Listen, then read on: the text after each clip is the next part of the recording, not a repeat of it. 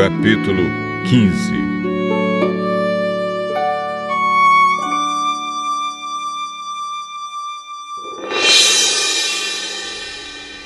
Então ele faz, da região de Temã, em resposta disse: Jó, um sábio não responde com palavras ocas. Não fica inchado com opiniões que não valem nada.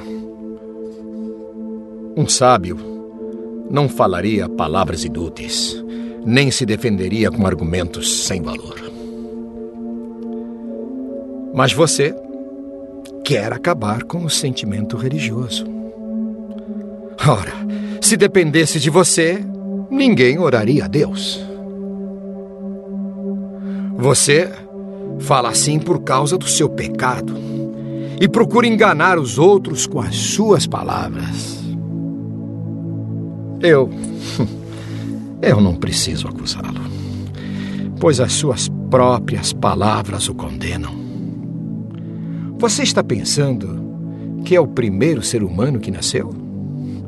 Por acaso, você veio ao mundo antes das montanhas? Oh, Será que você conhece os planos secretos de Deus? Será que só você é sábio? Será que você sabe o que nós não sabemos? Ou compreende as coisas melhor do que nós?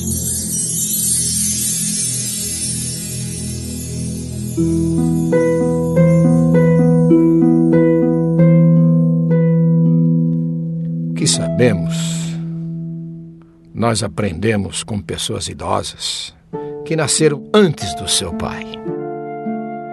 Por que você não quer aceitar o consolo que Deus lhe oferece?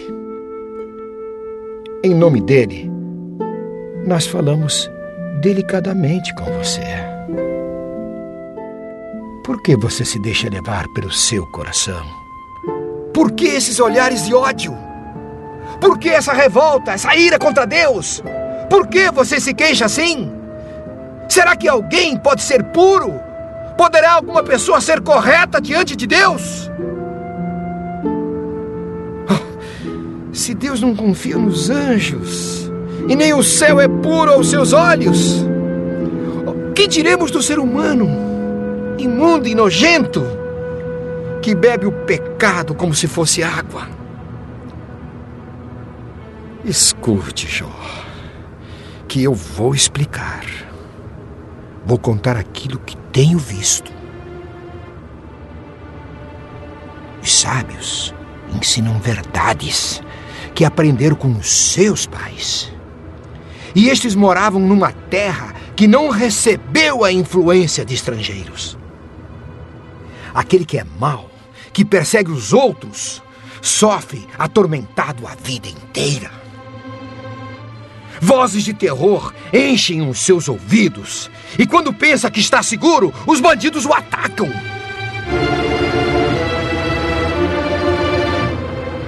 Eles não têm esperança de escapar da escuridão da morte, pois um punhal está pronto para matá-lo. Os urubus estão esperando para devorar o seu corpo. Ele sabe que o dia da escuridão está perto. Ele será dominado pela angústia e pela aflição. Como acontece quando o rei espera o ataque dos inimigos. Tudo isso acontece porque ele levanta a mão contra Deus e desafia o Todo-Poderoso. Ele é rebelde e protegido por um pesado escudo, se joga contra Deus. O seu olhar é orgulhoso e o seu coração é egoísta. Esse homem mau conquistou cidades e ficou com as casas abandonadas pelos moradores. Mas essas cidades e casas virarão um monte de ruínas. Ele não ficará rico por muito tempo e perderá tudo o que tem.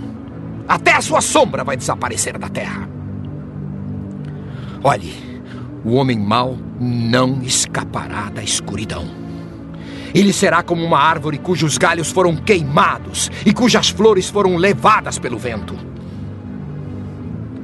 Como não tem juízo e confia na mentira, a própria mentira será a sua recompensa.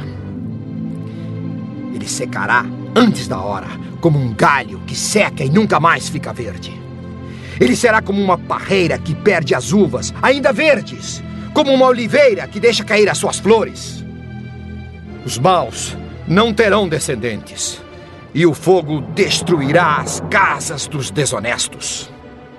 Eles planejam a maldade, fazem o que é errado e só pensam em enganar os outros.